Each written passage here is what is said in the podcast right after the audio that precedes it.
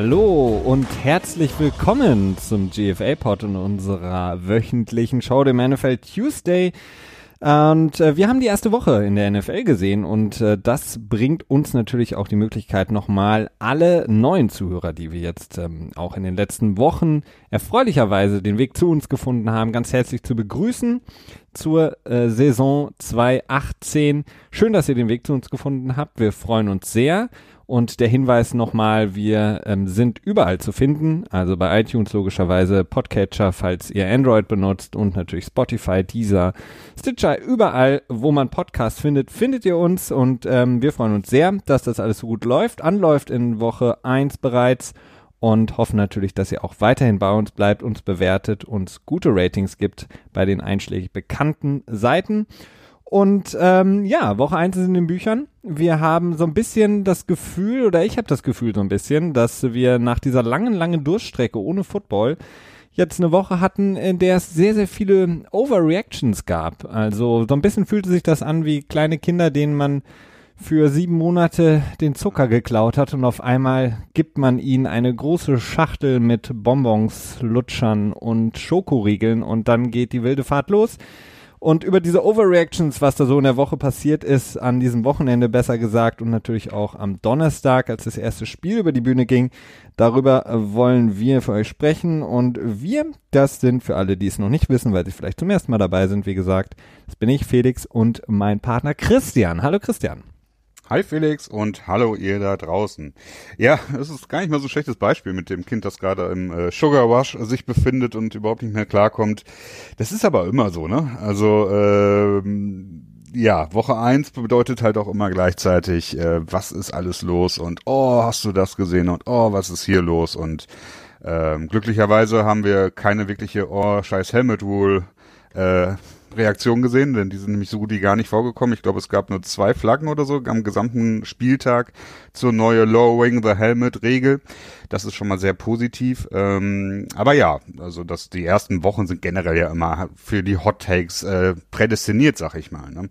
Sprich, äh, welcher Rookie Quarterback schlägt auf einmal komplett ein und alle denken, er ist das äh, äh, Second Coming of Tom Brady oder Brett Favre oder Aaron Rodgers oder Eli Manning, naja, eher nicht. das sind ja immer so die Sachen, ne? Und welches Team äh, äh, verliert überraschend und war vorher als äh, Super Bowl Contender ähm, tja, quasi penciled in, äh, festgeschrieben, festgenagelt. Da ist die erste Woche einfach auch äh, naturgemäß, tja, das äh, der Ort dafür, um das loszuwerden. Und äh, da müssen wir natürlich dann auch so ein bisschen durch den plakativen Kram, so würde ich es jetzt mal nennen, so ein bisschen ähm, zwischen den Zeilen lesen und das Ganze so ein bisschen einordnen und dann natürlich in optimaler Weise für euch perfekt aufbereiten, sodass ihr nicht ähm, unnötig Fehler Genau, also lasst euch nicht irritieren, wenn ihr ähm, Videos seht bei äh, Fox gerne, bei ESPN auch sehr gerne, in denen jetzt schon äh, Spielerteams abgeschrieben werden, Fehlankäufe, Fehlinvestitionen ähm, quasi schon, ja, genannt werden. Es ist Woche eins. Wir hatten insgesamt eine relativ, muss man sagen, aber auch das ist jetzt nicht so neu in der NFL, eine relativ zerfahrene erste Woche in der NFL. Wir hatten Spiele mit sehr vielen Flaggen. Wir hatten Spiele, in denen wirklich sehr viel noch nicht gepasst hat, in denen Teams, von denen wir eben auch gedacht haben, dass sie insgesamt deutlich stärker sind und auch äh, stärker sein sollten, ähm, ja, unter ihren Erwartungen geblieben sind. Aber wie gesagt, Woche eins, äh, es ist häufig und das äh, erleben wir eigentlich mehr und mehr in den kommenden Jahren, ähm, im Grunde genommen so, dass viele Teams die Preseason im Grunde genommen verlängern in den September hinein. Wir haben zum ersten Mal viele Starter überhaupt spielen sehen über einen wirklich längeren Zeitraum. Viele Teams haben manche Starter überhaupt nicht spielen lassen in der Preseason. Von daher war das für viele ähm, auch das allererste Spiel generell seit eben ganz, ganz vielen Monaten. Und äh, von daher müssen wir das alles natürlich in einem gewissen Kontext sehen. Ähm, ich würde aber gerne, Christian, bevor wir ähm, auf unsere äh, Standard-Sachen ähm, ähm eingehen, sprich die News der Woche, die Verletzungen, die wichtig sind für alle, die nicht nur Interesse generell daran haben, sondern auch vielleicht für den Fantasy-Spieler äh, oh, ja. oder die Spielerin da draußen so ein paar Infos geben, möchte ich gerne kurz noch ein lustige, oder was heißt lustige, aber ein interessantes Stat ähm, euch mitgeben. Und zwar mit äh, den Niederlagen von gestern Nacht, sprich den beiden Monday Night Games. Am ersten Spieltag haben wir immer diesen Doubleheader. Da haben ja äh, die äh, Detroit Lions verloren gegen die Jets und die Oakland Raiders gegen die LA Rams. Damit haben alle Head Coaches, die zu 2018 einen neuen äh, Posten bekommen haben oder promoted wurden oder eben eine neue Stelle bekommen haben, verloren an diesem Wochenende mit einem durchschnittlichen Punkte von 13,2. Also mit durchschnittlich 13,2 Punkten haben all die Head Coaches, die eine neue Head Coaching Position bekommen haben, verloren. Das ja, sind ist relativ knapp, ne? das sind einmal natürlich in Chicago äh, Nagy, dann haben wir bei den Giants Shermer, Pat Shermer, bei Tennessee Mike Vrabel, wir haben bei Indianapolis äh, Frank Reich, wir haben bei Arizona Wilkes und wir haben bei Oakland Gruden und bei Detroit Patricia. All die also verloren 0 zu 7 für die neuen Head Coaches in der Liga. Ja, ähm, aller Anfang ist schwer, ne? Und aus Fehlern lernt man und äh, wir müssen es jetzt einfach Tag für Tag betrachten und einfach nur versuchen, besser zu werden. ähm, du bist ich versuche mal kurz die Pressekonferenz zusammenzufassen. ja, auf jeden Fall. Kommen wir ähm, zu den Verletzungen. Lass uns das abarbeiten, Christian. Wie gesagt, ist nicht immer schön, aber das gehört nun mal dazu. Ähm, fangen wir so ein bisschen chronologisch an ähm, mit dem ersten Spiel, das wir am vergangenen Donnerstag sehen durften. Das Spiel der Philadelphia Eagles gegen die Atlanta Falcons, was die Eagles äh, gewonnen haben. Eins dieser Spiele, wo ich, ähm, was ich vorhin meinte, so ein bisschen sloppy war, ein bisschen zerfahren. Auf jeden Fall äh, schwere Verletzung für Keanu Neal, Starting Safety der Atlanta Falcons. Er hat das Kreuzband sich gerissen und ist raus für das komplette Jahr. Er hatte in dem Spiel eine Verletzung schon an dem gleichen Bein, glaube ich, und da ist er so, ja, wurde an die Seitenlinie gebracht, wurde untersucht, kam danach kurz wieder rein und kurz danach hat er sich dann, wie gesagt, das Knie ja, zerschossen so ein bisschen und ist damit raus fürs komplette Jahr. Jo, sicherlich nicht schön, aber ich denke mal, Atlanta kann es einigermaßen gut verkraften. Ähm, der Monte KZ, Casey, mhm. ich glaube, so wird er ausgesprochen, ne? Hat eigentlich danach ein ganz gutes Spiel gemacht, hat auch ein, zwei wirklich schöne Plays gehabt und es sieht so aus, als wenn Atlanta jetzt das, den Rest des Jahres wohl zumindest fürs Erste mit ihm bestreiten will und nicht äh, auf den Free Agent Markt äh, zurückgreifen möchte oder etwaige Trades, äh, obwohl es da ja durchaus noch einige Möglichkeiten gibt. Äh, ganz vorne bei natürlich nach wie vor Eric Reed, der ja geschasst wird oder wie auch immer und natürlich auch noch ein Verfahren führt gegen die NFL. Also insofern wird sich da wahrscheinlich auch so schnell nichts ändern. Ähm, naja, gut. Werden wir sehen. Ähm, dann in den Sonntagsspielen hatten wir auch einige Verletzungen, schwerwiegende Verletzungen. Wir hatten Jeremy Hill, Running Back der Patriots, der auch ebenfalls das Kreuzband sich gerissen hat, raus ist für die Saison. Ähm, Doug Baldwin ein MCL Sprain ähm, auf an, an seinem ja eigentlich heilen und gesunden Knie hatte er über die komplette Offseason Probleme mit seinem anderen Knie. Das ist es an dem ja, zweiten Knie, hat leider auch nur zwei. Äh, zu einer äh, Verletzung gekommen. Ähm, da ist es unsicher, wann Doug Baldwin zurückkommen wird, wie lange das dauern wird. Da gibt es verschiedene Berichte. Für die Seahawks auf jeden Fall ein herber Rückschlag. Doug Baldwin ist nicht nur ähm, seit kurzer Zeit, sondern schon seit längerer Zeit bei den Seahawks der wichtigste Passempfänger und die Seahawks momentan sowieso relativ dünn, was diese Position angeht. Die Titan-Position mhm. ist relativ dünn bei den Seahawks, also macht es nicht leichter für Russell Wilson. Genau, ja, also Grade, also ein äh, Grade 2, wie würde man das auf Non-Deutsch nennen? Stufe 2? ja. MCL-Verletzung. Ähm, ja, also so ein typischer Wert, zwei bis vier Wochen ja. äh, wird immer so ganz gerne mal rausgehauen. Ähm, schwer zu sagen, ob es am Ende passt oder nicht, aber die zwei Wochen können, glaube ich, gesetzt sein. Ähm, und dann kann man nur hoffen, ganz möglichst ganz schnell. Denn, naja, das Depth-Charts der ähm, Seahawks ist ja, nicht ganz so. Also so richtig auf ihn verzichten kann man nicht. Ähm, Tyler Lockett, der immer mal wieder wirklich richtig schön blitzt und ähm, aber halt auch immer mal wieder relativ enttäuscht, ja. sag ich jetzt mal so. Und äh, Brandon Marshall hat jetzt im letzten Jahr, naja, und ist auch schon ein bisschen älter geworden, naja, sag ich mal, ähm, naja, also ein Naja können wir unterschreiben bei den, bei den Seahawks, die ja auch ihr erstes Spiel verloren haben bei den Denver Broncos. Ähm, äh, weitere schwerwiegende Verletzungen, äh, Delaney Walker, Tight End der Tennessee Titans, ein, wie ich finde, ein ganz, ganz wichtiger, sehr, sehr guter Tight mhm. End, mhm. hat äh, eine Knöchelverletzung und ist auch äh, raus für das komplette Jahr. Ähm, ebenfalls schwerwiegendere Verletzungen hat sich Greg Olsen, Tight End der Carolina Panthers, im Auftaktspiel gegen die Dallas Cowboys zugezogen am Fuß. Er hatte bereits ähm, Probleme auch mit dem Fuß, genau. ähm, hat es dann nochmal probiert in dem Spiel, konnte aber nicht weitermachen und jetzt so die letzten Meldungen sind, dass auch da sehr ungewiss ist, wann er wiederkommt, wie lange es insgesamt dauern wird. Ähm, auch da natürlich ein herber Rückschlag, wenn du deinen Nummer 1 Titan, der dann auch noch ein verdammt guter ist, verlierst, ist es sehr, sehr schwer, weil eben sehr, sehr viel in der Offense eben von den Titans abhängt. Definitiv. Also er hat sich den Fuß gebrochen, mit dem er im letzten Jahr schon Probleme hatte, mit denen er auch im letzten Jahr quasi, ich glaube, die Saison auch beendet hat. Mhm. Ähm, wieder gebrochen der Fuß, nicht wirklich schön. Er hat selber ein Statement rausgehauen, wie sehr ihn das irgendwie nervt und äh, wie schade er es findet.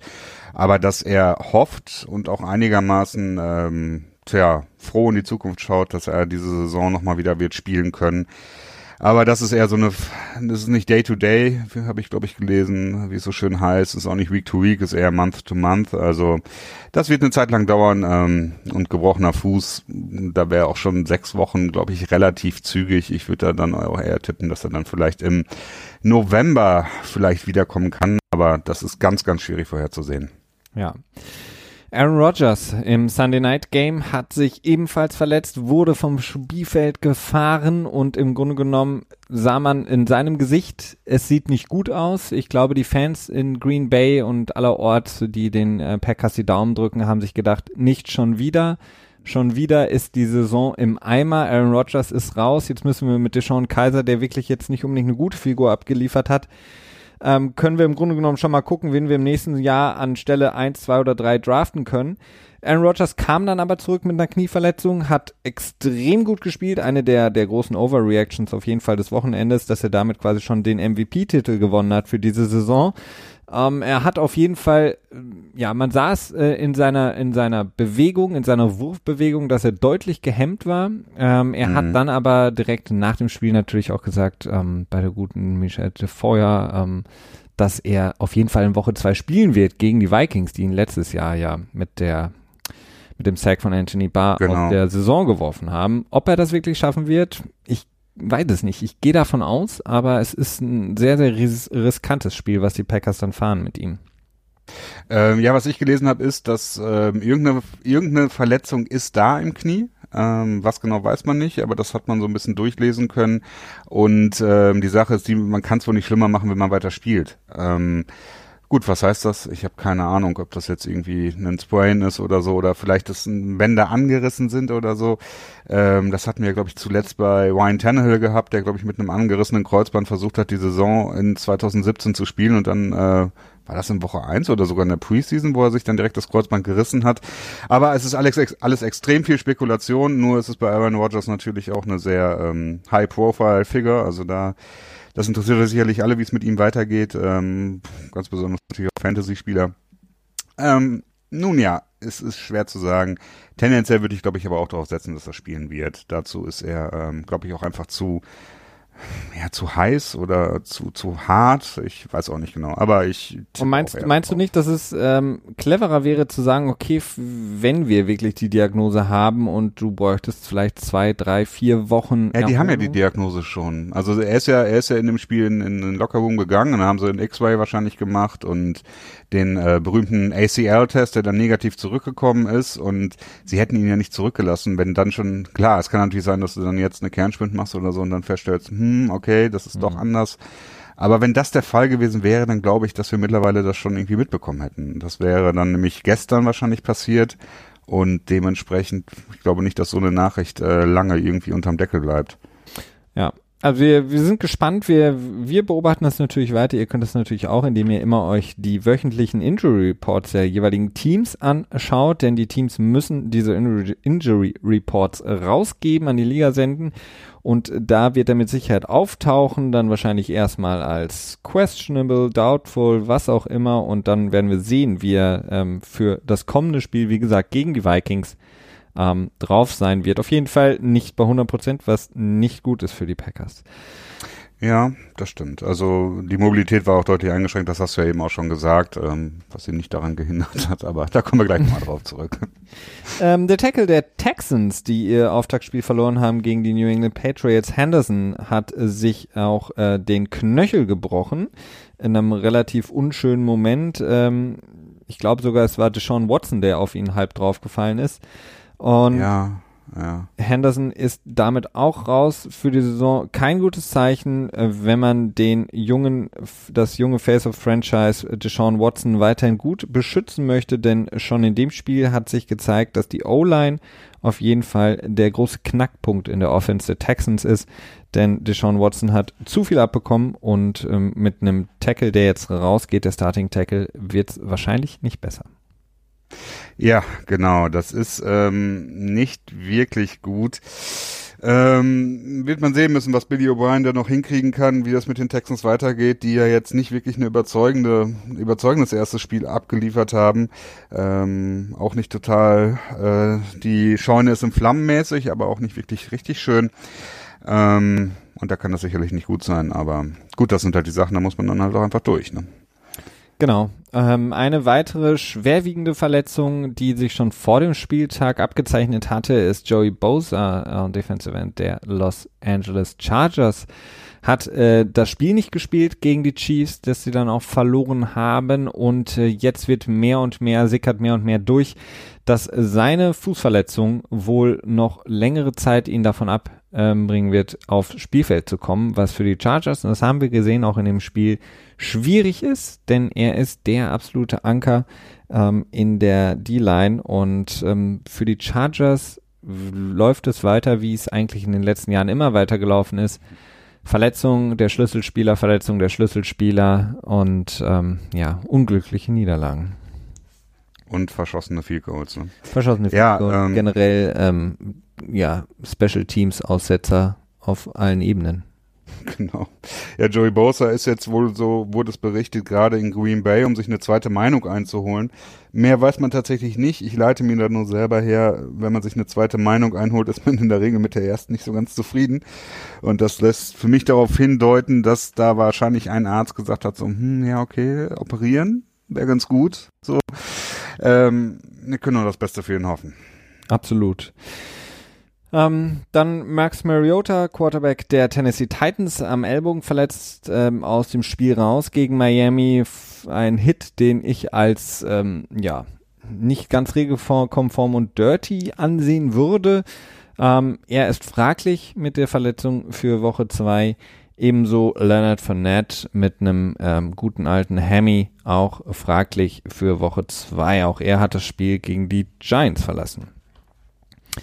So viel zu den Verletzungen, Christian. Ähm, dann wollen wir mal ein bisschen rüber gucken. Und zwar gab es noch ähm, ein paar ähm, interessante News auf jeden Fall vor dem Spieltag, dem ersten Spieltag. Und zwar David Johnson, Running Back der Arizona Cardinals, in den Jahren, bevor er sich verletzt hat, also vor dem letzten Jahr, der Fantasy-Player Nummer eins eigentlich in der Liga.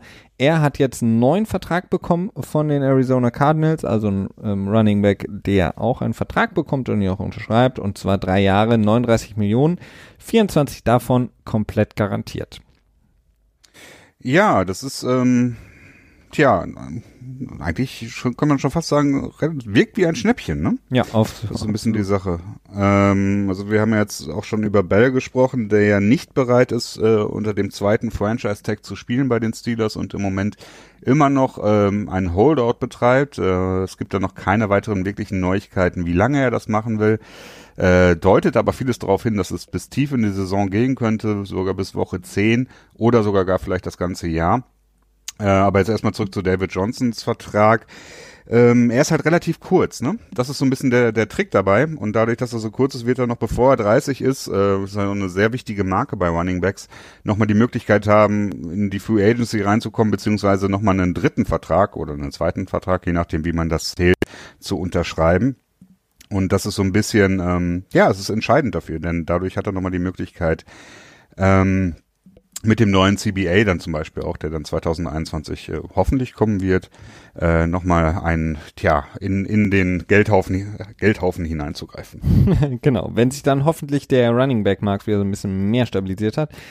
Ähm, David Johnson, auf jeden Fall hatte er dadurch, dass er natürlich die komplette letzte Saison ausgesetzt hat, beziehungsweise aussetzen musste aufgrund seiner Verletzung, natürlich auch nicht unbedingt so den, ähm, die um, unglaubliche Macht in diesen Vertragsverhandlungen. Also hätte er letzte Saison gespielt, hätte er ähm, die Saison durchgespielt und ähnlich äh, gespielt, wie man es von ihm gewohnt ist, wäre das wahrscheinlich auch ein anderer Vertrag geworden, aber so hatte er nicht die berühmte Leverage in den Verhandlungen.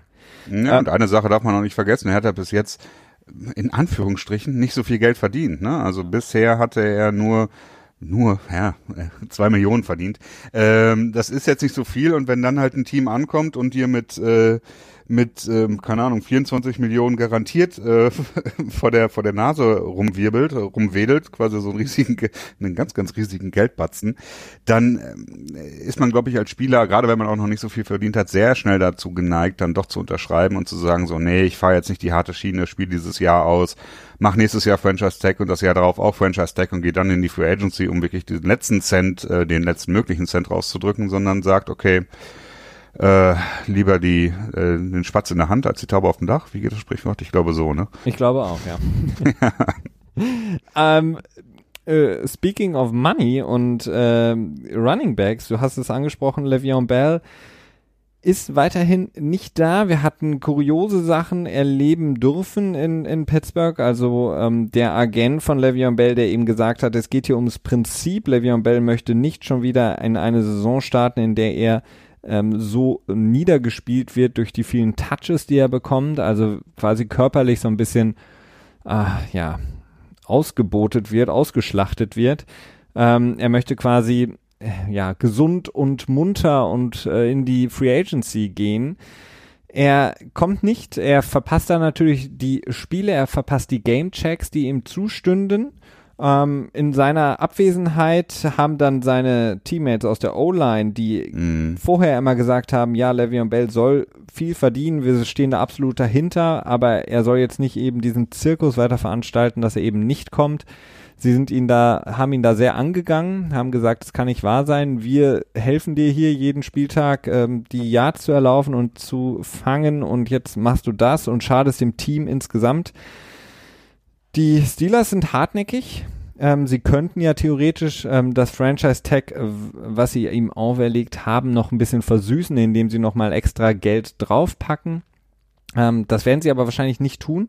In seiner Abwesenheit ist James Conner, der Running Back, ähm, wurde im Grunde genommen zu ähm, nee, nee, zur Schlachtbank geführt wäre jetzt böse, aber er hat 36 Touches bekommen im Spiel gegen die Cleveland Browns, 135 Yards, zwei Touchdowns, fünf Receptions für 57 Yards.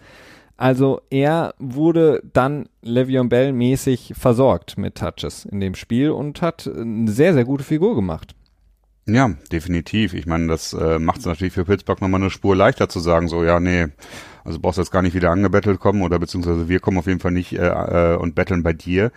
Ähm, es ist eine komische Situation, weil normalerweise gilt unter Spielern äh, Familie oder ja, ich glaube Familie und Geld sind halt off limits unter unter Teamkollegen. Ne? Also man man mischt sich nicht in die familiären Angelegenheiten der Teammates ein und auch nicht in die finanziellen Angelegenheiten, weil man wenn man selber mal in die Situation kommt, natürlich auch nicht möchte, dass die Teammates sich einmischen.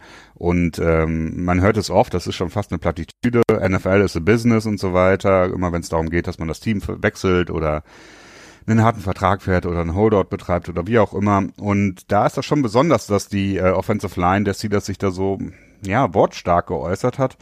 Ähm, ich glaube ehrlich gesagt nicht, dass das Le'Veon Bell eher dazu motivieren wird, eher zurückzukommen. Der wird dann höchstens eher noch mehr angepisst sein. Ich schätze auch. Also die, äh, es kommen natürlich auch immer mehr und mehr Stimmen jetzt auf, dass er im Grunde genommen so ein Khalil Mack Movement natürlich gut fände. Also dass die Steelers sagen, okay, dann raus mit dir, wir traden dich ähm, zu einem Team, das ja. bereit ist, was für dich abzugeben, bei das dem. Das wird nicht funktionieren. Ja, bei dem du dann den dicken Vertrag unterschreiben kannst. Aber es ist natürlich. Ja, aber das, das, ja, das, das Problem ist, er kann ja keinen großen Vertrag mehr unterschreiben. Also die Deadline, dass, ähm, dass er noch einen äh, Mehrjahresvertrag abschließen kann, die ist äh, am 15. Juni, glaube ich, abgelaufen. Das war die Deadline oder 15. Juli. Da bin ich mir nicht ganz sicher. Irgendwann auf jeden Fall noch ähm, Bevor die Saison gestartet ist, äh, ist die Deadline abgelaufen, noch einen längerfristigen Vertrag äh, für Franchise-Tag-Spiele auszuhandeln. Dementsprechend könnte jetzt auch ein neues Team, zu dem Le'Veon Bell geschifft wird, nicht schon mit ihm einen, einen Vertrag vereinbaren. Und da musst du natürlich überlegen, welches Team würde das machen und dann halt einen adäquaten Preis auch bezahlen. Äh, du bezahlst ja jetzt nicht irgendwie einen First-Round-Pick meinetwegen oder vielleicht noch mehr für Le'Veon Bell um dann das Risiko einzugehen, dass Le'Veon Bell im nächsten Jahr sagt, so, nee, okay, ich gehe jetzt in eine Free Agency, ciao.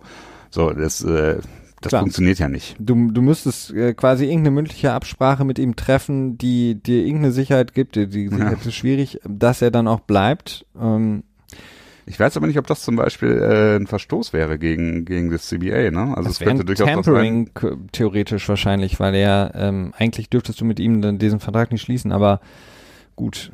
Ja, man könnte halt sagen, so ja, wir haben uns ja nur über möglich, darüber unterhalten, was möglich wäre in der nächsten Saison und so.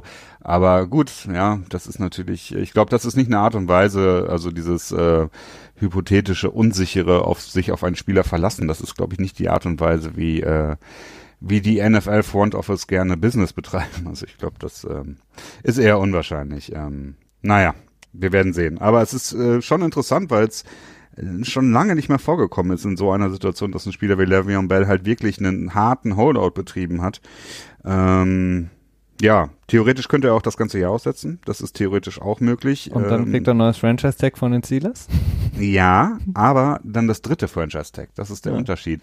Äh, da bin ich mir noch nicht so ganz sicher. Da hat ähm, Jason von Over the Cap ein bisschen zugetweetet, dass er sich auch noch nicht ganz sicher ist, wie das Ganze aussieht. Denn normalerweise äh, ist es in vielen Fällen so, dass man halt mindestens sechs Spiele gespielt haben muss in der Saison, damit man das nächste Franchise-Tag drauf bekommt. Aber es gibt wohl Sprache in dem CBA, dass dem halt nicht so ist. Und dann würde ähm, Bell das dritte Franchise-Tag bekommen und das werden die Steelers ihm nicht geben, wenn, denn das wird nämlich ungefähr bei 25 Millionen pro Jahr liegen. Und ähm, das ist schon ziemlich heavy für äh, einen Running Back. Absolut. Deswegen müssen sie sich natürlich auch überlegen, was sie, was sie mit ihm machen. Und ähm, ja, also glaubst du, die Chance, dass er komplett aussetzt und sie ihn dann in der nächsten Saison traden? Nee, das glaube ich auch nicht. Also die werden ihm das Tag glaube ich, nicht geben, denn sobald sie ihm das Tag geben, wird Bell das sofort unterschreiben. Das ist ja das Problem.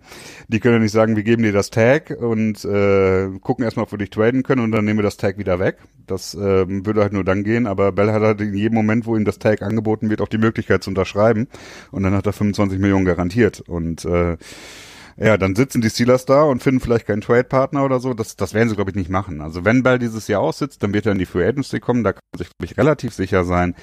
Ähm, ob er das macht, ah, das ist halt so schwer abzuschätzen. Ich weiß halt nicht, was die Motivation dafür ist. Also rein finanziell äh, lohnt es sich, glaube ich, am Ende nicht. Da könnte es durchaus möglich sein, dass er so einen Break-Even-Point trifft, dass er mehr oder weniger dasselbe am Ende dabei rausbekommt.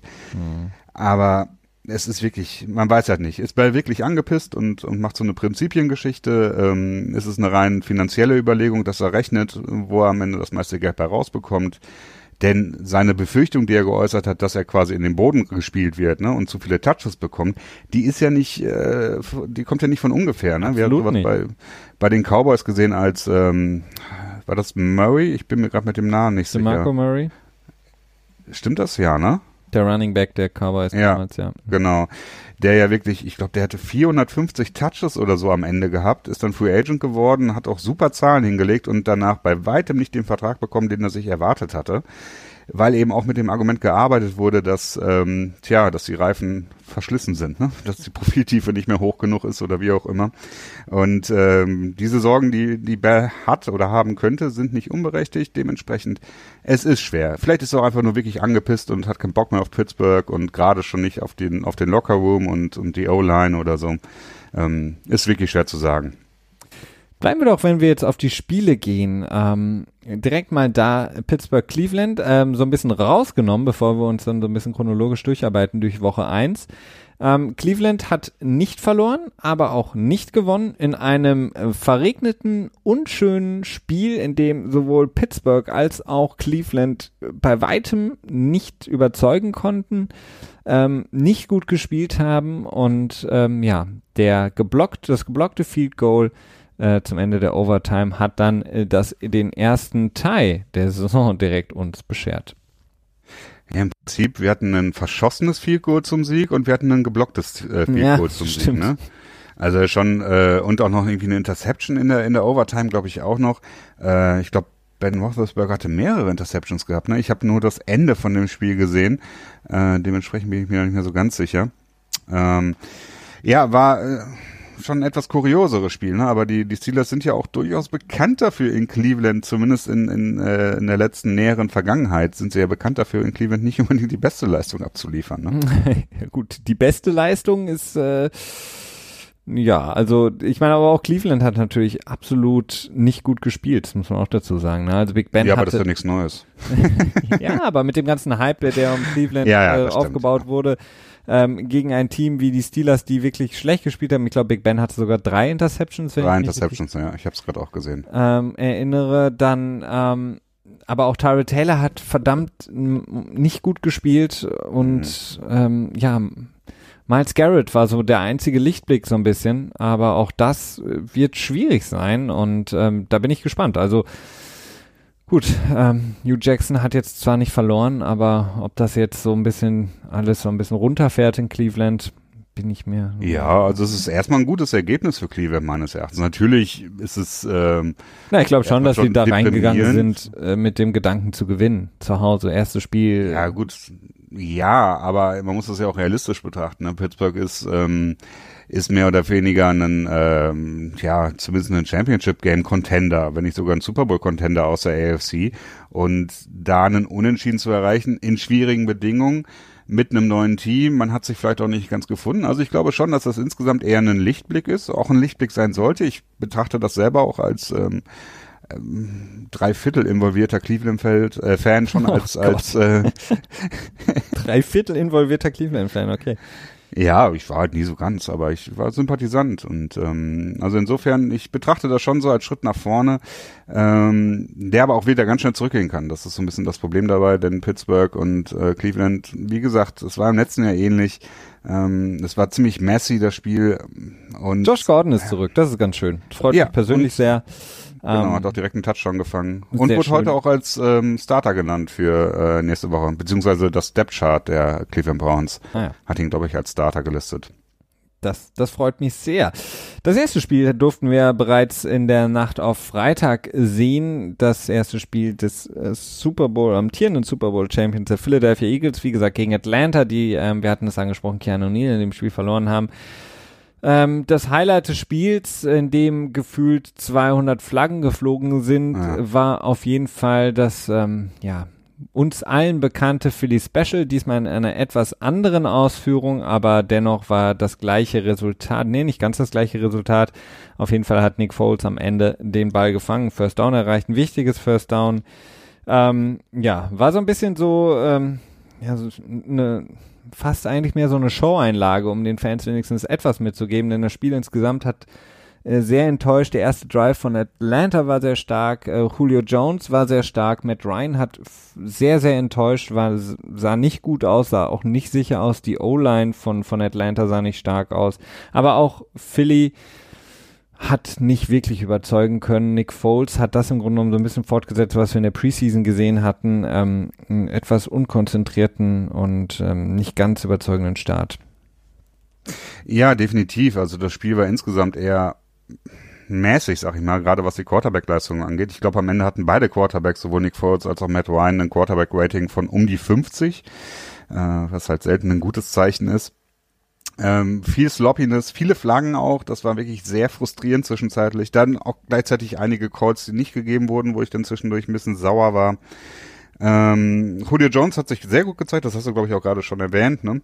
Äh, ja, Aber äh, ich habe nebenbei ein paar Stats angeguckt, deswegen konnte ich da äh, nicht immer ganz zuhören, aber du kennst das ja mittlerweile schon. kennst ja, ich, ich, ich fühle mich manchmal, als würde ich alleine das alles machen hier.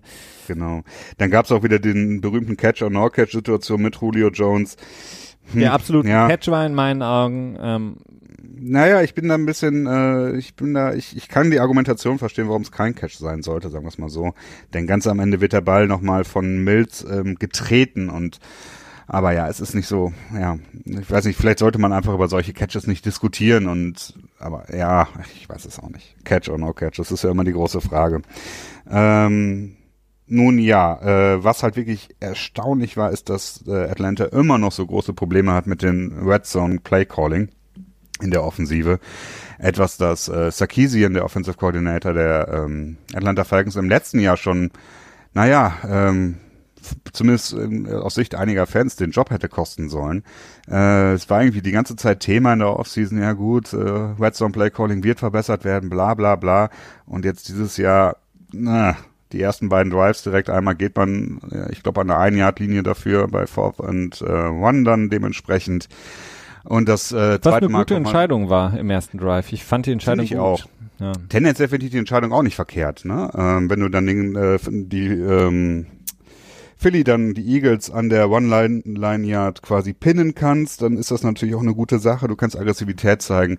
Aber der Play-Call, ne, das war dann so ein Pitch-Play und das ist irgendwie total im Sande verlaufen. Das fand ich irgendwie, Gut, die haben den Ball direkt relativ direkt wiederbekommen. Ich glaube, äh, Philly ist äh, three and out gegangen, zumindest äh, waren es maximal ein First Down. Haben den Ball an der 50 Yard Midfield wiederbekommen und dann haben sie halt einen Fico geschossen. Zwei Red Zone Trips, drei Punkte. Das ist halt genau das, was, was Atlanta verbessern wollte, was Sarkisian verbessern wollte und so sah es halt im Endeffekt nicht aus. Das fand ich echt hm.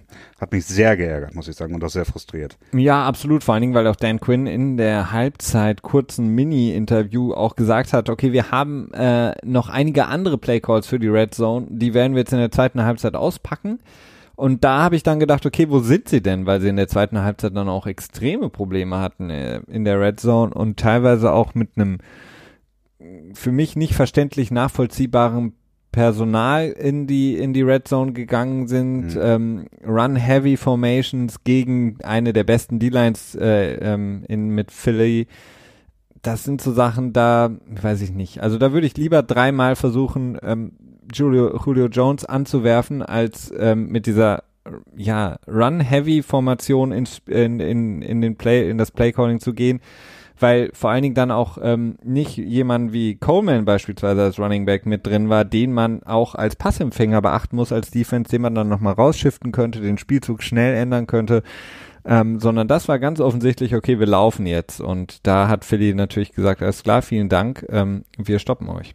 Mhm. Ja, also Coaching. Hm.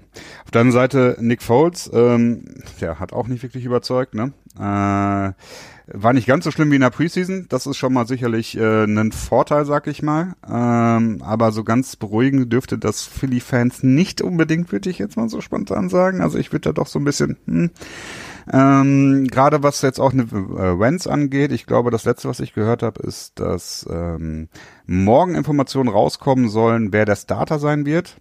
Doug Peterson wird das wohl morgen der Presse mitteilen oder vielleicht auch erst dem Team unter der Presse, ich weiß es nicht genau. Äh, aber es sieht so doch, die Zeichen verdichten sich so ein bisschen, dass Wenz doch noch ein paar weitere Wochen ausfallen wird. Vielleicht ein, zwei, vielleicht sogar drei. Ich glaube es auch. Ähm, ähm, also das ist, ja, wir werden sehen. Wir werden sehen. Vor allen Dingen, wenn sich die Anzeichen, also wenn wenn es keine Anzeichen gibt ähm, in unseren heutigen Informationslagen, ähm, dass er wahrscheinlich spielen wird, dann heißt es immer, dass er definitiv längere Zeit nicht mehr spielen wird. Also sonst hätten wir jetzt irgendwas gehört wie, oh, er ist ganz nah dran oder hier haben wir wieder Videos, Bilder aus dem Training ähm, oder irgendwelche Informationen von ir irgendwelchen Beat-Reportern, dass mhm. es soweit sein könnte. Wenn man nichts hört, ist es meistens ein Zeichen dafür, dass er auch nicht spielen wird. Das stimmt. Ja, und gegen nächste Woche geht's ähm, in Tampa gegen Tampa Bay, ne? Oh, also, da kommen wir zum zu einem äh, weiteren Spiel einer einer großen äh, Overreaction auf jeden Fall des Wochenendes. Ryan Fitzpatrick, Fitzmagic, ähm, kann er das wiederholen, was er damals bei den Jets gemacht hat, als eigentlich jeden Quarterback, den keiner wollte? Ein Team zu, na gut, bei den Jets hat er es nicht zu Ruhm und Ehre gebracht, aber er hat eine verdammt starke Saison gespielt und jetzt äh, geht er in den Mercedes-Benz Dome in ähm, New Orleans gegen die Saints, gegen ein Team, was viele, ich gehörte auch dazu oder gehöre immer noch dazu, ich möchte mich den Overreactions nicht ganz anschließen, Super Bowl ähm, Teilnehmer sein könnte aus der NFC und dann hauen die da so ein Spiel raus. Es war nicht nur sehr, sehr ansehnlich, weil sehr, sehr viele Offense gezeigt wurde, sondern Ryan Fitzpatrick, perfektes Spiel, 417 Yards, vier Touchdowns, mit Mike Evans eine super Connection geholt und James Winston, der hat sich wahrscheinlich zu Hause die ja, Zähne in seinem Kissen verbissen.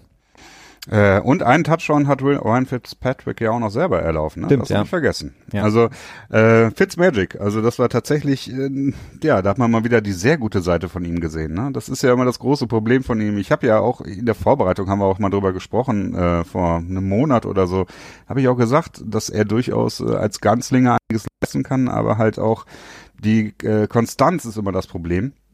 Ähm, Tampa Bay wird sich erstmal drüber freuen, den großen Favoriten New Orleans, den ja doch sehr viele Leute sehr weit oben eingegliedert haben, jetzt besiegt zu haben. Ja, äh, was macht man daraus? Das ist halt echt die große Frage, ne? Ich ähm, kann da einfach nur sagen, wait and see. Also ich habe keine Ahnung, wie das mit denen weitergeht. Ich habe echt Ich, ich habe auch ich weiß es nicht, aber genauso mit den Saints. Also auch das ist so eine Sache.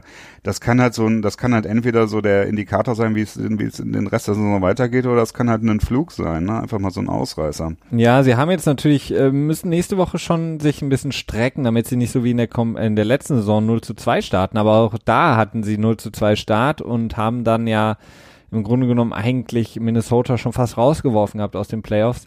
Also da haben sie eine sehr, sehr gute Saison gespielt, was natürlich ähm, erfreulich ist für die, für die Saints, was sie mitnehmen können, ist klar, Drew Brees, äh, Drew Brees, sorry, ähm, überrascht jetzt niemanden, hatte ein großartiges Spiel, auch über 400 Yards, drei Touchdowns. Michael Thomas ist ähm, weiterhin unglaublich, unglaublich beeindruckender junger Wide Receiver. Wir haben Camara da, der ein gutes Spiel gemacht hat.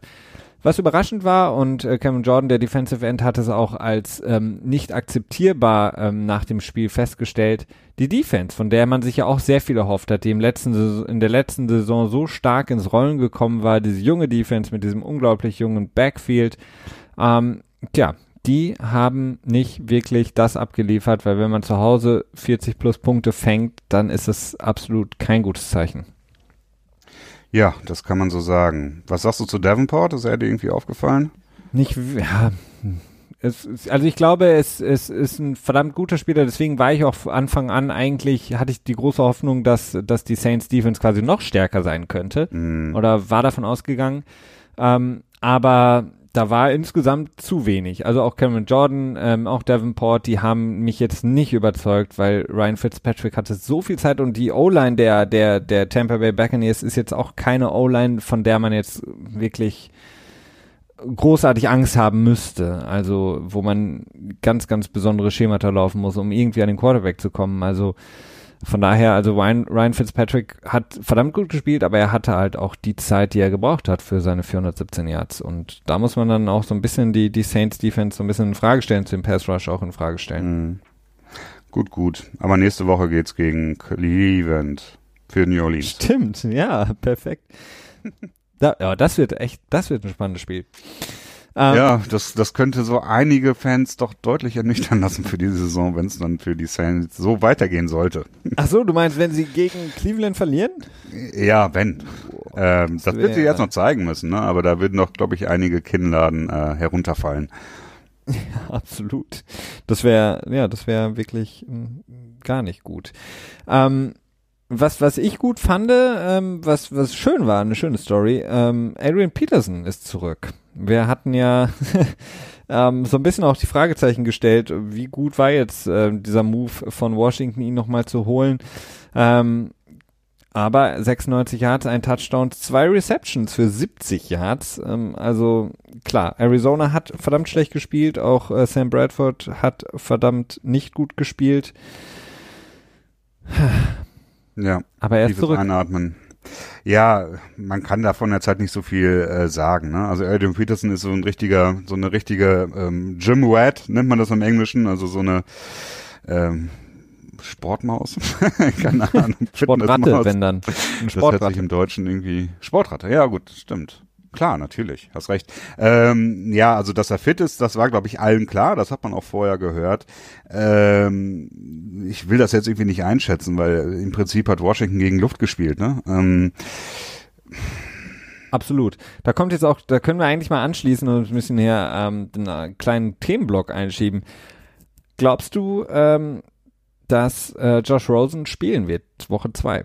Ist das eine Option. Ich meine, Sam Bradford hat nicht nur nicht gut gespielt, sondern er hat enttäuschend gespielt. Und ja, es war Woche eins und wir wollen uns nicht ähm, diesen Overreactions anschließen, aber wäre Josh Rosen eine Option für Woche zwei, müsste man drüber nachdenken. Nein, also erstmal hat man davon relativ wenig gehört, dass überhaupt das zur Debatte schon mal stand, großartig. Also ich habe das in der Offseason kaum mitbekommen. Das ist meistens kein gutes Zeichen. Ne? Also es ist dann eher nicht so das Zeichen, dass dann wirklich äh, der Rookie überzeugt und quasi sich äh, empfiehlt für die Starting Position. Äh, ne? Bei Sam Darnold, da hatten wir das ja schon relativ früh gehört, dass da so zumindest so eine Competition besteht und so.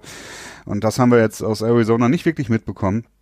Und gleichzeitig sehe ich ähm, die Motivation des Teams darin, ihn nur dann zu spielen, wenn halt der Druck dann zu groß wird, ne? wenn sie selber nicht so wirklich überzeugt sind von ihm, weil ja, man möchte ihn ja auch nicht den Wölfen vorwerfen, es sei denn, es ist, man ist halt Nathan Peterman und nur ein Fünftrunden-Pick oder so. Ne? Ja, das sprichst du was an. Äh, Allen in Buffalo, Woche 2 Starter, nachdem er in der zweiten Halbzeit reingekommen ist. Ich meine, man kann nur jeden Quarterback und auch Nathan Peterman, gut, auch wenn er jetzt in zwei Spielen, ich glaube, null Touchdowns und wie viel, sieben Interceptions, acht Interceptions geworfen ja, hat. Ja, das ähm, war irgendwie. Muss man aber auch sagen, jeder Spieler, der hinter dieser O-Line oder jeder Quarterback, der mhm. hinter dieser O-Line spielen muss, der wird automatisch ähm, schlecht spielen, weil das ist wirklich ein absoluter Käse, was die da machen. Nichtsdestotrotz, Allen, äh, ich meine, jetzt hat er das die zweite Hälfte gespielt. Kann man überhaupt nochmal zurückgehen zu Nathan Peterman?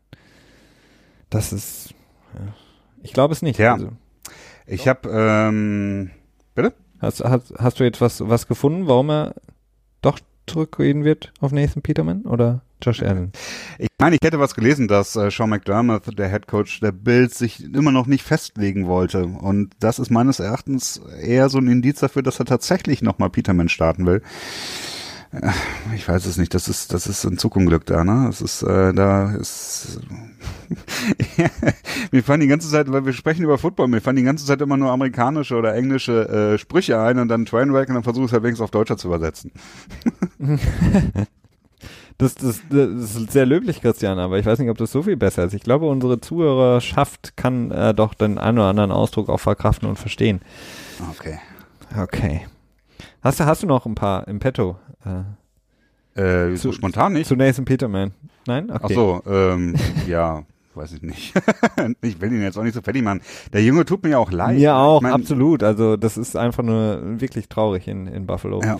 Also Buffalo. Ja, und das ist halt einfach mismanaged. Das darf man halt auch nicht vergessen. Ne? Also ja klar, wir haben über das Dead Money gesprochen, was sie mit sich rumschleppen im Salary. Ähm, das da ja gut, die sind halt mitten im Rebuild, das darf man halt auch nicht vergessen. Die versuchen sich jetzt für die nächsten ja. Jahre gut aufzustellen und, und fressen jetzt ein vermeintlich miserables Jahr, was schon eine Spur komisch ist, wenn man im Jahr zuvor die Playoffs erreicht hat, so die Entscheidung dann, aber da war es auch irgendwie alles schon so ein bisschen in Motion. Ja. Gut, also mit dem Dead Money, was haben sie? Knapp 60 Millionen oder 60 Millionen? Ist 50 waren es, glaube ich, ja. 50,8 oder Dann so. ist es natürlich verdammt schwer, ein Team aufzustellen, was wirklich kompetitiv sein kann. Ja, ich glaube, die haben auch nur 123 Millionen tatsächlich für die Spieler, die dieses Jahr bei ihnen spielen, investiert, anstatt ja. den 170 Millionen, die vom Cap Space erlaubt werden. Also Buffalo Oder, Number One Pick 2019. Hm, ja, ist, ähm, ich glaube, du wirst nicht eine gute Quote kriegen, wenn du darauf hättest. Wer auf jeden Fall keinen Number One äh, Pick behaben wird, und äh, das habe ich dir vorher schon gesagt, vor Wochen, die Baltimore Ravens. Joe Flacco ist zurück in und äh, wenn ich mich den Overreactions jetzt auch anschließe, hat direkt eine MVP-Leistung abgeliefert. Gegen Buffalo. Okay, es war gegen Buffalo, aber Joe Flacco, er, er spürt den heißen Atem von Lamar Jackson in seinem Nacken und äh, performt ja, dann, dann habe ich auch eine Frage jetzt für dich. Performt wie in guten alten Zeiten, ja bitte. Ist Joe Flacco Elite? Ja, absolut. absolut. Joe Flacco ist Elite. Äh, okay, Joe dann Flacco, haben wir das jetzt endlich geklärt. Wir haben es endlich geklärt. Wir schmeißen Leute wie Eli Manning aus dieser Diskussion raus und holen Joe Flacco wieder zurück.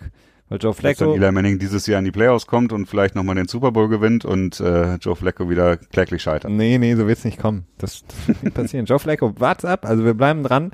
Joe Flacco ist ähm, auf jeden Fall mein Quarterback to watch für die nächsten kommenden Wochen. Machen wir dann jetzt ein Segment äh, Flacco Watch oder so? Flacco Watch, ja, gute Idee. Ah, okay. Ich, ich, ich habe jetzt hier auch hier so ein schlaues Buch, in dem ich mir mal alles notiere, was ich auch im Podcast so ansprechen will. Ah, sehr gut ähm, und Sachen reinmale, Spielzüge mir vorstelle, wie Joe Flacco sie spielen könnte.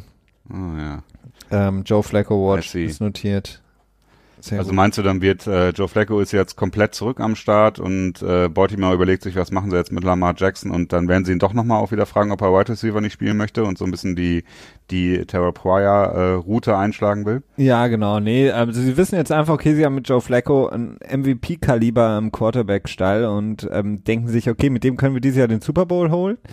Ähm, dann geben wir ihm noch ein Jahr Verabschiedungstour und dann haben wir Lamar Jackson ähm, absolut ready, um das Team zu übernehmen. Und bis dahin kriegt Patriots er so ein paar. Genau das auch, glaube ich. Hä? Die Patriots planen das, glaube ich, genau so. Ja, das könnte sein. Aber nicht mit Brian Hoyer, hoffentlich. Ähm, kommen wir zurück zu den Spielen noch, ähm, was wir auf jeden Fall besprechen müssten, beziehungsweise was wir an dieser Stelle kurz mal sagen können.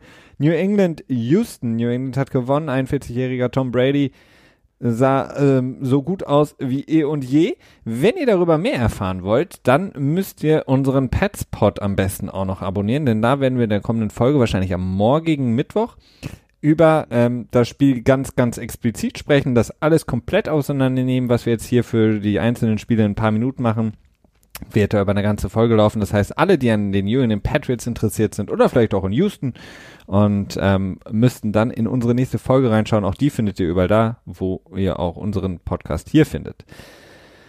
Möchtest du sonst noch was sagen zu dem Patriots-Spiel, Christian, oder ähm, sollen wir noch ein bisschen was über die anderen Spiele erzählen?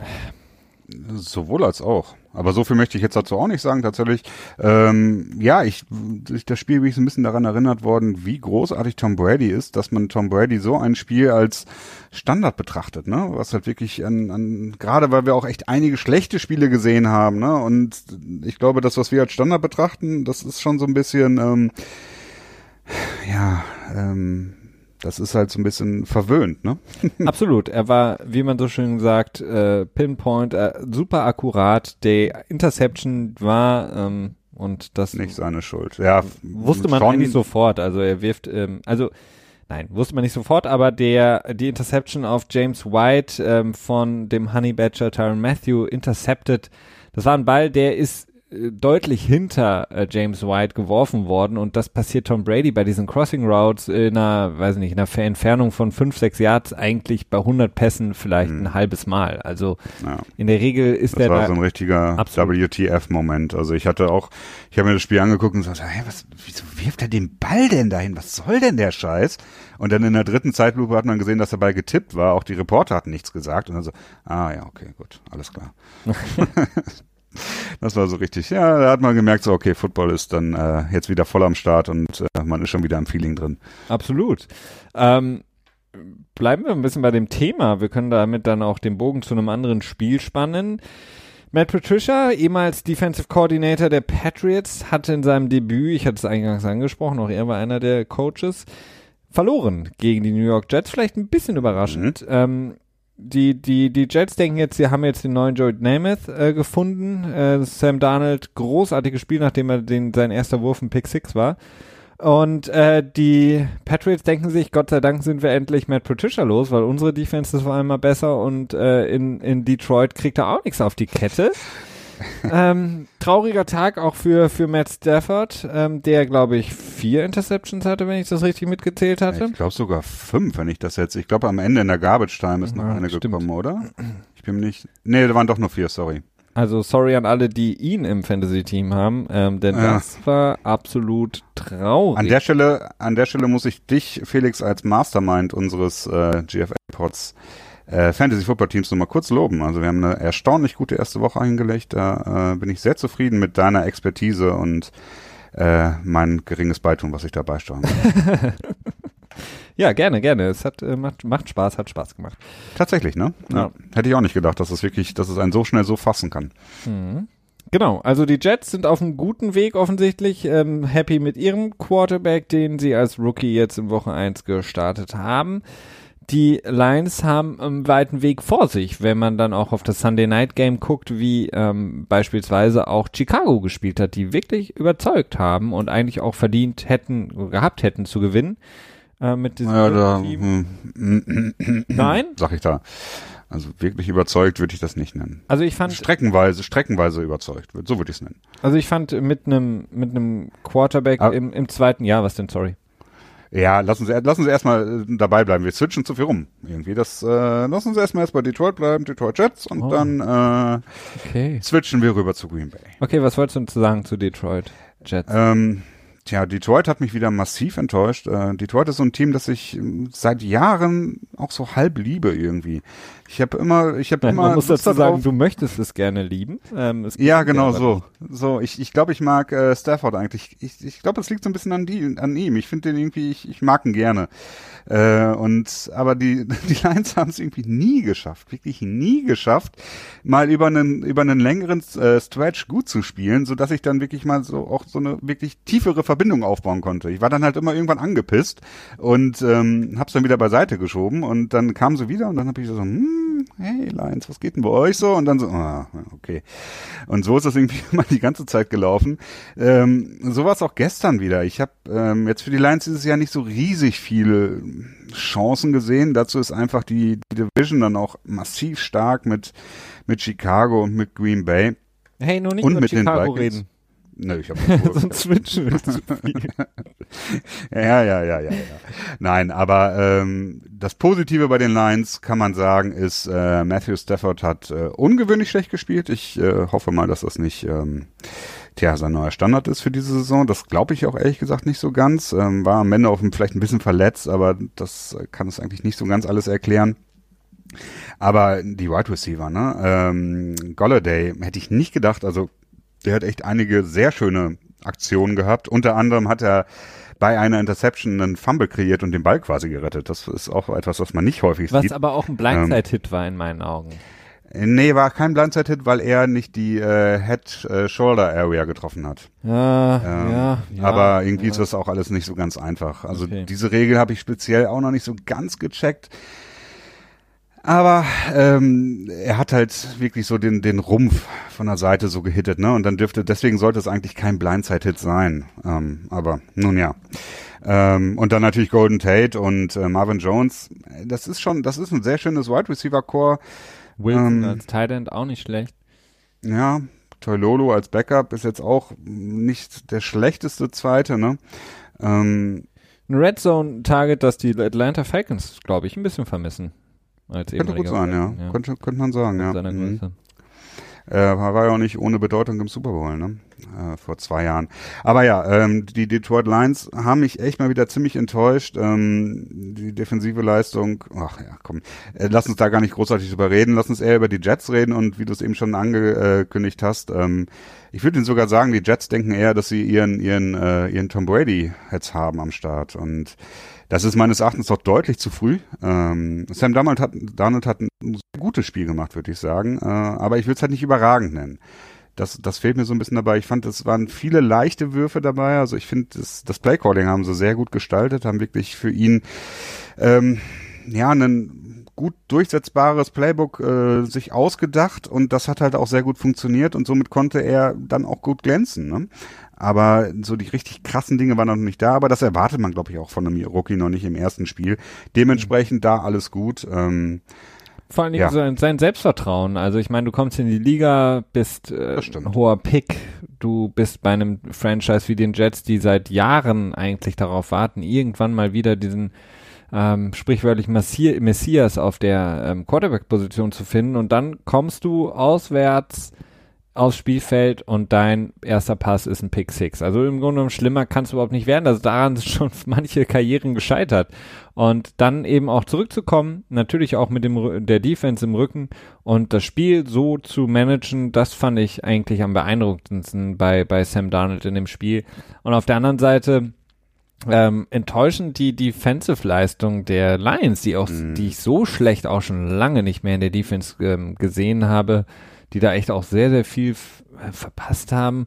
Und in der Offense selber gab es ja dann die Story nach dem Spiel, dass ähm, die äh, Jets Defender gesagt haben, wir wussten, was die Lions Genau. spielen. Also wir haben ihre Zeichen, die ja häufig ja, wenn ihr das mal seht, an der Seitenlinie dann angezeigt werden. Also da werden dann häufig angezeigt, welches Personal jetzt aufs Spielfeld kommen soll. Also 21, 22 Personal Groupings. Und ähm, die Jets sagten eben, die weiteren Zeichen, die dann eben da gegeben werden, haben sie gelesen, verstanden, wurden darauf vorbereitet in, äh, in der Vorbereitung auf das Spiel und wussten genau, welcher Spielzug kommt. Das ist natürlich Mhm. immer ja, muss man auch mal mit Vorsicht genießen, solche Aussagen, aber lässt auf jeden Fall keinen guten Rückschluss geben auf ähm, die, die Lions in der Offense. Zweigeld. Zweigeld. ja. Ja, ähm, das ist, ähm, könnte natürlich, das könnte sich natürlich eine schöne Geschichte entwickeln, dass die äh, Defender das nicht hätten rausposaunen sollen und dann unter Umständen vielleicht jemand merkt, hey, da hat jemand was gefilmt oder so.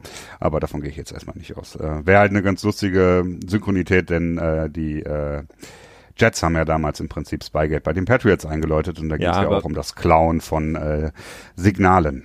Ja, aber wir sind zum Glück nicht mehr in, der, in Zeiten von VHS-Kassetten, auf denen das dann noch gespeichert und auffindbar ist, sondern ähm, das sind leichter zu ja. löschen, diese Sachen.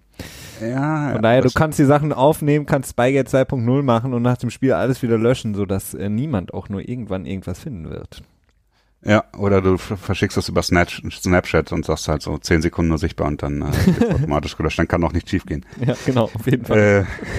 Äh, jetzt haben wir nochmal unser Dasein als Digital Natives äh, hier ähm, einbetoniert. Absolut. Können wir unterm Strich sagen. Die Jets haben durchaus schön gespielt. Ähm, ja, lassen hoffen auf mehr. Ähm, aber es, die Hoffnung ist, glaube ich, noch ein bisschen wackelig. Also das muss halt wirklich noch so ein bisschen untermauert werden. Ähm, aber der Anfang ist gemacht und mehr will man ja eigentlich auch nicht. Mehr will man nicht. Ähm, die, die Bears, wenn ich jetzt überschreiten darf, haben trotzdem Gerne. für mich ein gutes Spiel gemacht. Also sie haben wirklich für Trubisky ein perfektes Playcalling gehabt in der ersten Halbzeit, ähm, haben ihre ihr Duo auf der Running Back Position mit Cohen und Howard perfekt eingesetzt. Ähm, ähm, die Packers, die sich ja gerade auf den, auf den Outside Cornerback Positionen verbessert haben mit ihren zwei jungen Corners, haben sie damit einfach aus dem Spiel genommen, indem die eben sehr, sehr viel gemacht haben durch die Mitte mit ihren Running Backs aus dem Backfield. Fand ich extrem schön, wie sie das designt haben. Ähm, klar, und dann kam eben Aaron Rodgers zurück, hat dann mit einem halben Bein oder halben Knie oder einem Knie das Spiel trotzdem noch gewonnen, ähm, in einer unglaublichen Art und Weise. Äh, Randall Cobb ist zurück, von dem wir auch häufig gehört hatten, ist er vielleicht auch ein Trade-Opfer. Ähm, sollte man ihn vielleicht loswerden, hat nicht mhm. so überzeugt und der hat dann ein großartiges Spiel ebenfalls gehabt, genauso auch wie Devontae Park ähm, und ähm, nicht, nein, ähm, Devontae Adams, Entschuldigung, und auch ähm, Allison.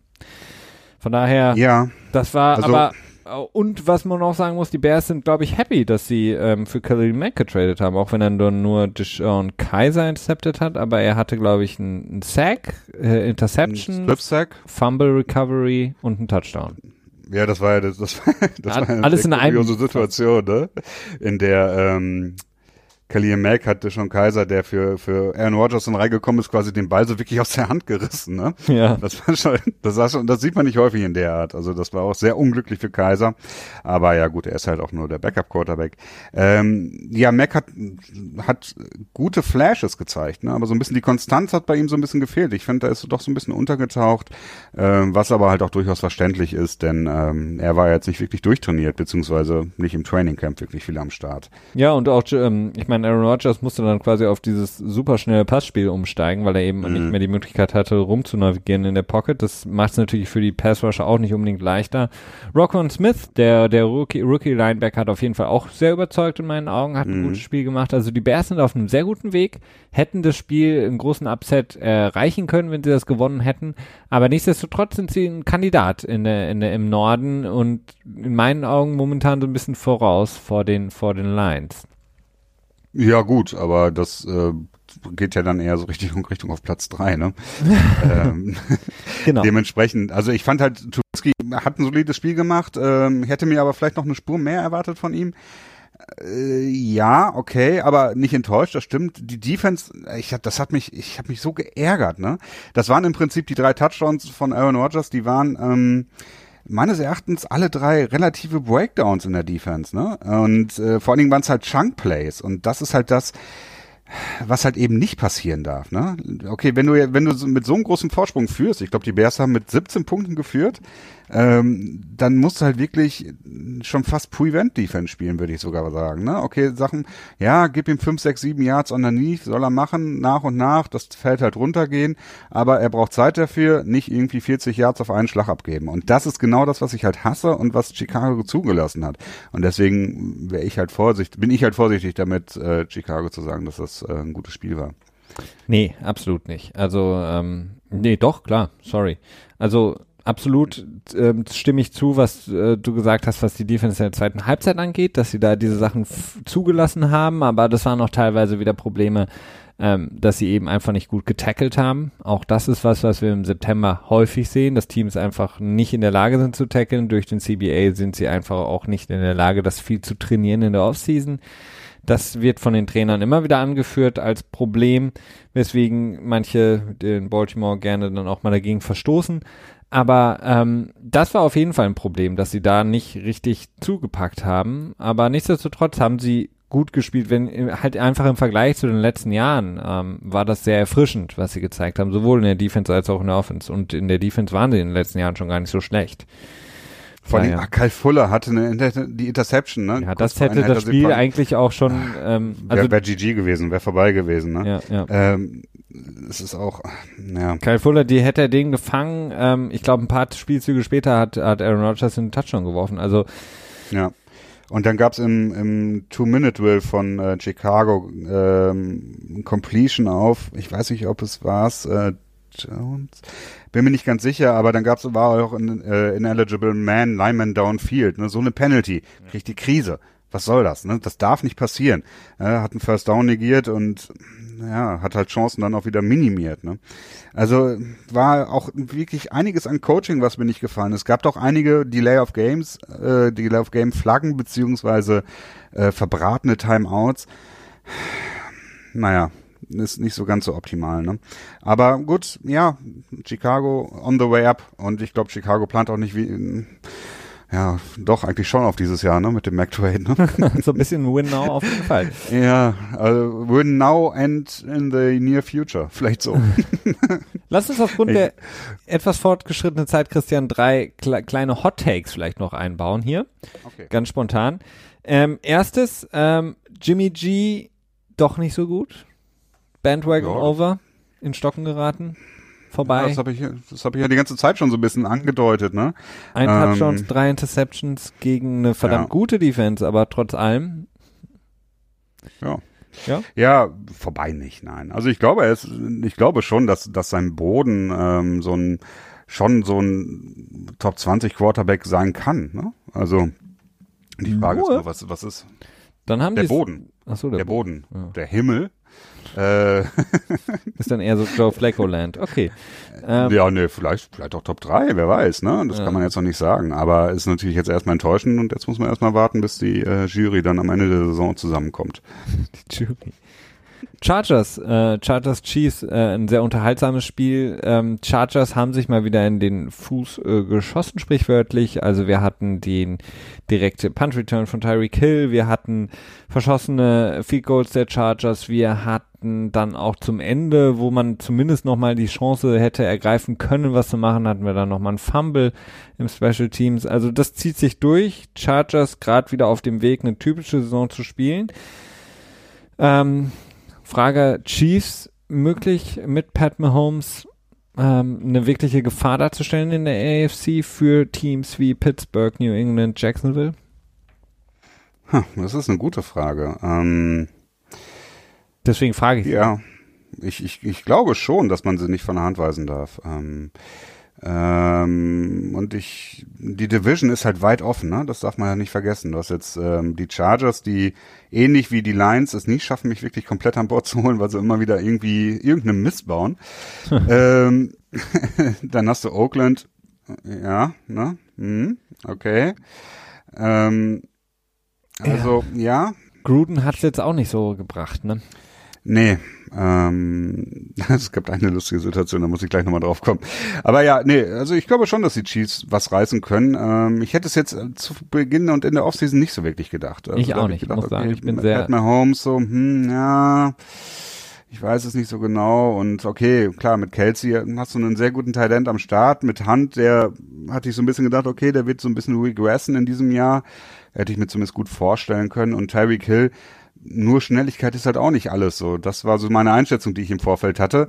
Ähm, jetzt hat sich in diesem Spiel zumindest anders gezeigt. Ich bin gespannt, wie es weitergeht. Gegen eine gute Defense äh, von den Chargers, die jetzt nicht schlecht ist. Ja, aber auch Injury. Äh, Klar, wir haben über Joey ne? Bosa gesprochen, wir haben über die genau, Corner der gesprochen. Der erste Corner ist raus und ja. also, ja. Wird interessant bleiben, auf jeden Fall. Definitiv, ja. Und ähm, Panik bei America's Team, Dallas Cowboys. Untergegangen, ähm, muss man wirklich sagen, nicht unbedingt was den Score angeht, aber was das Spiel angeht gegen die Carolina Panthers. Die Defense, ähm, die ja, war das Highlight im Grunde genommen von Dallas, denn die haben wirklich solide gespielt. Ähm, die Offense hat im Grunde genommen nichts erreicht. Also ähm, sie haben sind gelaufen mit Ezekiel Elliott, wenn die Carolina Panthers acht, neun Leute in die Box gestellt haben. Trotzdem haben die Dallas Cowboys versucht, mit dem Kopf durch die Wand zu laufen. Sie haben keinen Receiver. Also wenn dein bester Receiver in deinem Team Cole Beasley ist, würde ich ein bisschen Panik haben. Des Bryant hat sich köstlich amüsiert bei Twitter darüber.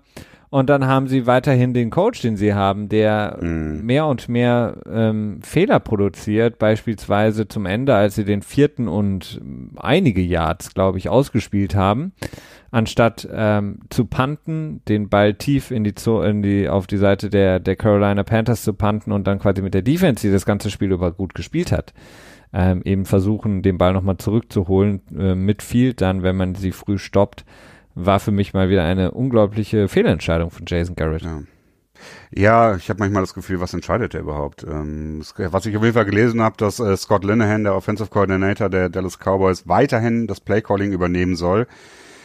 Äh, es war wirklich ein relativ frustrierendes Spiel. Ähm, ja, ich weiß nicht. Also es wird für, für die Cowboys wirklich schwer. Das hatte ich auch im Vorfeld der Saison gedacht. Also ich habe die Cowboys nicht wirklich als ernsthaften Playoff-Contender eingeschätzt. Das haben sie jetzt so ein bisschen bestätigt. Ähm, wir werden sehen. Ne? Also du hast halt nur Prescott und, und Elliott da am Start. Kannst du auch nicht so viel mit reißen, ne? Das muss, darf man auch nicht vergessen. Und jetzt hast du, okay, du hast jetzt noch die Offensive Line, die könnte noch ein bisschen stärker werden, aber ich weiß es nicht. Also. Sunday Night Game, das nächste, gegen die Giants. Oh, das war jetzt aber schnell. Was denn?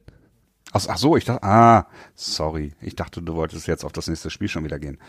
Nee, nee, ähm, das war es eigentlich von ja, meiner. Seite. Ich wollte den, den Ausblick geben. Das Sunday Night ah, Game ähm, werden die Dallas Cowboys haben gegen die New York Giants. Schon so ein bisschen der Kampf, äh, ja, nach Spieltag 1 bereits, wer geht 0 und 2 und äh, mhm. können sich beide Teams nicht erlauben, denn wie gesagt, die Giants verloren gegen Jacksonville, Dallas verloren in Carolina.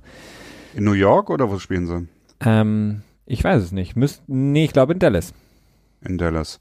Ja. Ja gut, ich glaube, ich glaube, dass ich trotzdem äh, die Giants mag in dem Spiel. Aber es ist ähm, so jetzt ganz aus dem Bauch heraus. Das ist okay, aus dem Bauch heraus. Ich präferiere auch die Giants, weil die Giants haben einfach wenn man die Offense einfach vergleicht und Defense würde ich ungefähr gleichwertig einschätzen, vielleicht hat Dallas da sogar einen kleinen Vorteil, aber wenn man die Offense anguckt, da hast du ähm, die klassischen Play sollten auf dem Papier deutlich stärker sein und ja. ähm, Playmaker, Odell Beckham, Evan Ingram, Saquon Barkley, Shepard und äh, Dallas hat eben ein Tight End, der beste Tight End hat irgendwie in seinem Leben vier Pässe gefangen äh, und Cole Beasley und ähm, ja, das war's. Ja, das sollte Manning nicht kaputt machen können. Und Tavon Austin, von dem man in der, in der Offseason noch gehört hatte, oh mein Gott, äh, der wird Großartiges leisten in dieser Offense. Ja, ähm, ja, ja, macht das, was er eigentlich auch in den letzten Jahren immer gemacht hat, nämlich eigentlich nicht viel auffallen. Ja, das muss man auch erstmal schaffen. So, das muss man auch erstmal schaffen. Das war's von meiner Seite, Christian. Es sei denn, du möchtest uns noch was mitgeben in die Restwoche bis ähm, ja Oakland, ne? Oakland. Oakland. Oakland, was möchtest du dazu sagen? Ja, wir müssen jetzt auch nicht mega lang darüber reden. Ähm, Im Prinzip, Oakland hat die erste Hälfte so ein bisschen mitgeredet quasi, da hat das Spiel spannend gehalten und dann ist es äh, ihnen aus den Fingern geglitten. Ich, also zwei Sachen von Gruden sind mir halt wieder doch äh, bemerkenswert im Hinterkopf geblieben. Also zum einen hatte er sich im Interview vor, im Vorfeld dazu geäußert und gesagt, eine Sache ist ja mal klar, Khalil Mack wollte nicht bei uns bleiben, wollte nicht für die Oakland Raiders spielen wo ich mir dann denke, so, es ist so ein Quatsch, ne? Wenn du, du kommst da als neuer Headcoach an, hast, berichteterweise nicht ein einziges Mal mit dem Spieler geredet und äh, es ist irgendwie seit einem halben Jahr Funkstille oder sogar länger und dann das zu sagen, ja, er wollte ganz offensichtlich nicht hierbleiben. Naja, das ist das Erste. Und das Zweite war der, der Touchdown-Lauf von Marshawn Lynch, der ja nun wirklich bemerkenswert war, wo ungefähr keine Ahnung, fünf, sechs, sieben, acht, äh, so ein riesiger Haufen von Menschen in die Endzone getragen wurden oder geschoben wurden, sagen wir es mal besser so. Ähm, das war das eine und das andere war dann der Schnitt zu John zu gut einer Zeit lang, wo man einfach nur gesehen hat, wie er so, yeah! Und wo ich mir so gedacht habe, so, ja, endlich ist Football wieder in den 80er Jahren zurück, wo einfach nur Ground and Pound gespielt wird. Das waren die zwei guten Momente, die äh, ich noch gerne vortragen würde. Ja, er war aber son ansonsten relativ äh, still an der, an der Seitenlinie. Wir kennen ihn ja aus Zeiten in, in Oakland oder dann auch in Tampa, wo er wirklich ausgeflippt ist, sich mit Schiedsrichtern angelegt hat, mit gegen, äh, mit ähm, gegnerischen Spielern. Also dafür hat er sich so ein bisschen zurückgenommen offensichtlich. Ähm, ja, aber ansonsten ähm, weiß ich nicht, ob LA einfach auch so ein bisschen verschlafen war, aber die hochgelobte Offense von McVay war jetzt auch nicht so großartig oder vielleicht hat der neue Defensive Coordinator in Oakland es auch geschafft, so ein bisschen mehr Struktur da reinzubringen, denn ähm, zumindest in der ersten Halbzeit haben sie das ähm, in der Defense sehr, sehr gut gemacht gegen, gegen die Rams. Das stimmt. Ja. Gut, ähm, das war's von meiner Seite, Christian. Ähm, genau. Und von deiner Seite auch. Ich danke dir, ich danke euch allen äh, fürs Zuhören. Wie gesagt, im Petspot einschalten, wenn ihr mehr wissen wollt über das Spiel der Patriots gegen die Texans. Und ansonsten bleibt uns eigentlich nicht mehr viel zu sagen, außer eine wunderschöne Woche. Eine hoffentlich wunderschöne Woche 2 in der NFL und dann hören wir uns nächste Woche mit allem Wichtigen aus Woche 2 in der NFL. Bis dahin, macht's gut. Ciao.